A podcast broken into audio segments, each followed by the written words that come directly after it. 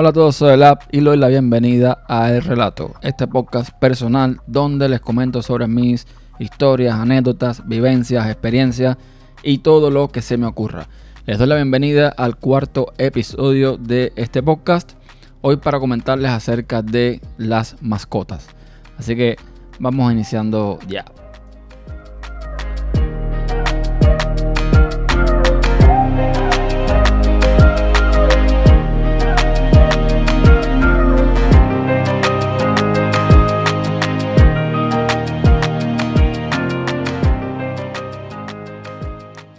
Evidentemente no todo el mundo es amante de las mascotas. O sea, hay quien sencillamente los animales ni les gustan ni les interesa.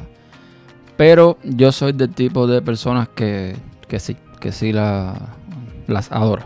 ¿no? Yo nací en un pueblo en mi país natal, que es Cuba, en un pueblo, digamos, de campo, donde básicamente todo niño que nació allí, pues tenía un animal de mascota. Ya podía ser un pollo, podía ser un cerdo, podía ser un, no sé, un perro, un gato, que era lo más habitual, ¿no? Y desde que tengo uso de razón, en mi casa siempre ha habido algún perro, siempre. Y yo desde muy pequeño pues desarrollé cierta empatía por ese tipo de, mascotas, que al final son los más, los más habituales, ¿no? Yo, de forma general, me gustan los animales. O sea, de forma general, me gustan mucho los animales. Y en el caso de las mascotas, pues solamente he tenido mm, dos tipos de mascotas. He tenido perro casi toda mi vida y he tenido hamsters. El hamster no es una mascota tan afectiva, pero es muy simpática y desestresa bastante. Pero bueno, en este caso, lo que más he tenido ha sido, han sido perros. Y, y soy del tipo de personas que de alguna forma hace que un animalito de este tipo no solamente sea una simple mascota, sino que sea parte de eh, la familia, ¿no? Yo en Cuba, por ejemplo, mm, antes de emigrar para los Estados Unidos, dejé dos perros. En este caso, mm, una perra sata. Sato se le llama en Cuba a los perros que no tienen una raza, eh, digamos, reconocida. Que son mixtos, que son mezcla de razas, en fin. Y dejé a esta perrita, Manchita, en Cuba, tiene ahora unos tres años. Y dejé también un, un chihuahuita, bueno, eh, Brandir, que es como se llama, realmente no es, no es un, un chihuahua legítimo. Él se que está cruzado con, con alguna otra raza, pero bueno, en fin. Es un chihuahua. Es más chihuahua que otra cosa. Que eh, Brandín tiene pues dos añitos ahora. Y bueno, a mí una de las cosas que más me, digamos, me, me, impactó, no, me dolió eh, de, dejar atrás, una de las cosas que más me dolió dejar atrás fueron esos dos animalitos. Y es que eh, puede que si no te gustan los animales tú no entiendes lo que voy a decir ahora. Pero si, tú te, si te gustan los animales, y sobre todo los perros, sabrás que eh, es, un, es una especie tan, tan fiel, tan leal y tan cariñosa que es muy difícil no, no agarrarle cariño. O sea, tú estás todo el día estresado trabajando o tienes un mal día, lo que sea, y viene este animalito, eh, tú llegas a la casa y este animalito te recibe moviendo su colita, dando saltos de alegría, pasándote la lengua por aquí, por allá. Y son cosas que, que es como un amor incondicional que ellos te, te profesan que eso para mí no, no, no, tiene, no tiene ni comparación ni, ni, ni, explicación. Yo no, yo, no, yo no puedo entender. O sea, no logro entender cómo estos animales, incluso cuando hay personas que los maltratan, aún así te siguen viendo como parte de su manada, parte de su, de su familia, ¿no? Y son incondicional, incondicional a ti. A mí me duele mucho ver eh, animalitos, perritos en la calle, eh, sin hogar, sin, sin protección. Por suerte, en este país no es algo habitual. O sea, en este país tú no vas a ver nunca, o yo no he visto nunca, un perrito en la calle sin, sin protección, sin hogar. No suele suceder. De hecho, si, si, si eso pasara, si eso pasara, al momento alguien llamaría a, protección de animales y le buscaría un refugio y lo que sea. Que hablando de refugio, mm, es importante, es importante adoptar. Es importante darle una segunda oportunidad a esos animalitos que por algún motivo se han quedado sin hogar. Y es increíble lo agradecidos que son. Un animal de un refugio es sumamente agradecido. No sé si es que ellos, si ellos entienden que de alguna forma tú lo sacas de, ese, de, esa, de esa jaula en la que están. Tú lo sacas de ese espacio y le das un lugar más privado, le das un lugar mm, con más cariño, con más, con más, eh, con más amor que le pueden dar a un refugio. Ojo, no, es que el refugio lo traten mal, pero no es lo mismo, ¿no? No, no tienen un cariño quizás personalizado.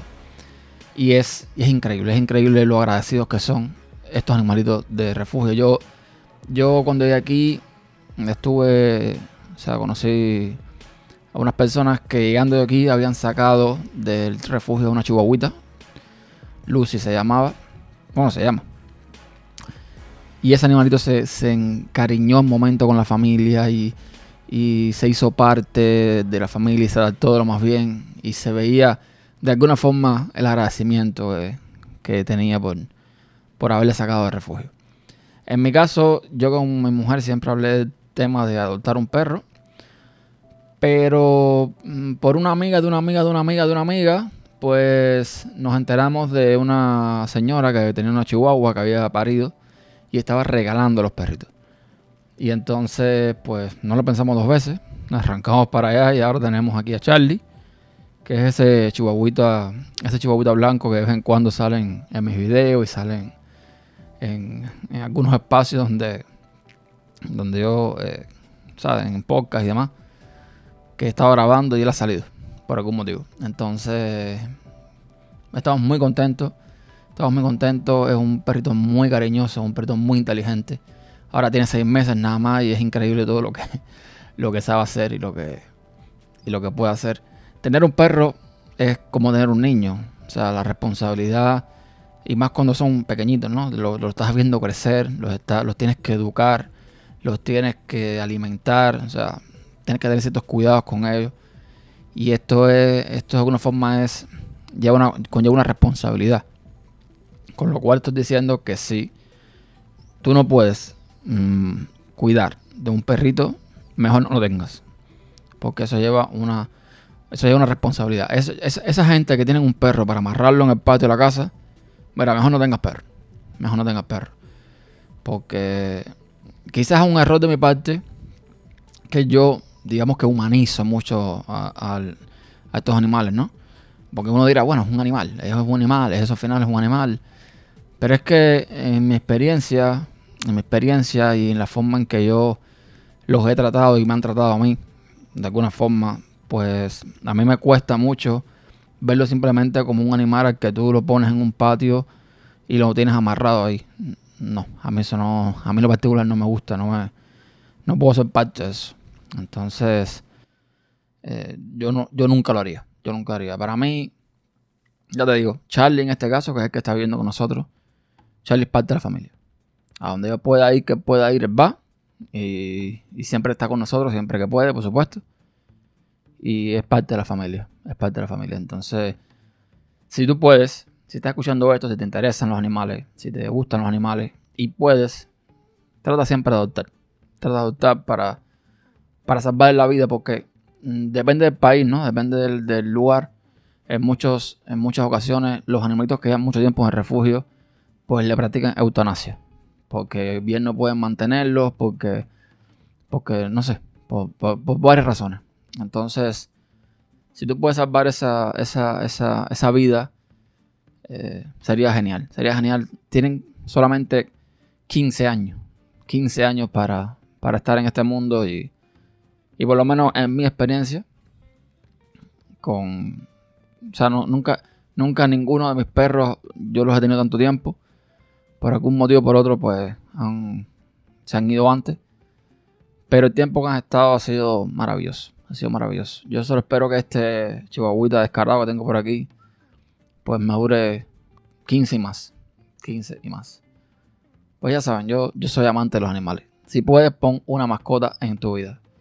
Y esto era básicamente eh, lo que quería comentarles en el relato de hoy. Simplemente mm, hablarles sobre mi amor por, esta, por estas mascotas. Y entonces, bueno, si te gustan los perros, si te gustan los gatos, los gatos también. A mí me encantan los gatos. O sea, yo no soy de los que aman los perros y de los gatos o viceversa. No, no. A mí me gustan los perros y me encantan los gatos también. Los gatos son muy simpáticos. Tienen cosas muy simpáticas. Son, son muy ocurrentes. Y también son muy cariñosos. Los gatos son, bueno, depende del gato. Pero son muy cariñosos. Sin embargo, mira, fíjense. Aquí en Austin es habitual ver los perros dentro de las casas y los gatos afuera. Aquí es muy habitual ver un gatico fuera de una casa. Ya sea durmiendo en el portal, eh, caminando por el patio. Tú, ves, tú vas a las casas y tú ves que le ponen afuera sus platos de comida, sus platos de agua. Ellos son, como diríamos, arrabaleros. Ellos están todo el tiempo por fuera y son muy inteligentes. Tú vas a una casa donde hay un gato afuera y él quiere entrar a la casa, evidentemente, y él ve, que tú estás llegando y empieza a mover y a pintarte gracia para que tú toques la puerta y, el dueño abra la puerta. Eso me ha pasado un millón de veces en mi trabajo. He llegado a las casas y están los gatos ahí y ven, que ya tú vienes para la puerta y, van como diciendo, pues, qué bueno, me salvaste, ábreme la puerta por favor. Y son muy simpáticos, son muy simpáticos. Y entonces nada, eso era lo que quería comentarles en este podcast, ni más ni menos. Así que eh, gracias por escuchar. Saben que pueden encontrarme en el relato.kipodcast.club, en eh, arroba el relato podcast en Twitter y bueno, mi, cuenta personal que es arroba el developer. Así que nada, gracias por escuchar y nos vemos en la próxima. Chao.